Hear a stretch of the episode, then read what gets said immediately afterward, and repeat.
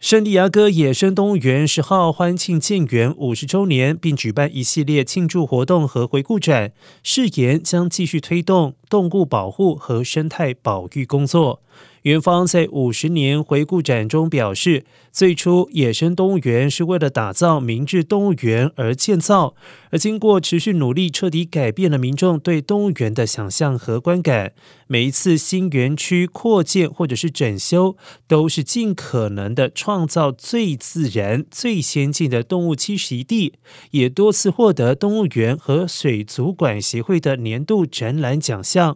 而目前，野生动物园已经成为圣地牙哥知名的景点之一，每年接待游客超过一百万名，也是在地的经济发展力量。季节性临时雇员达到八百到一千人。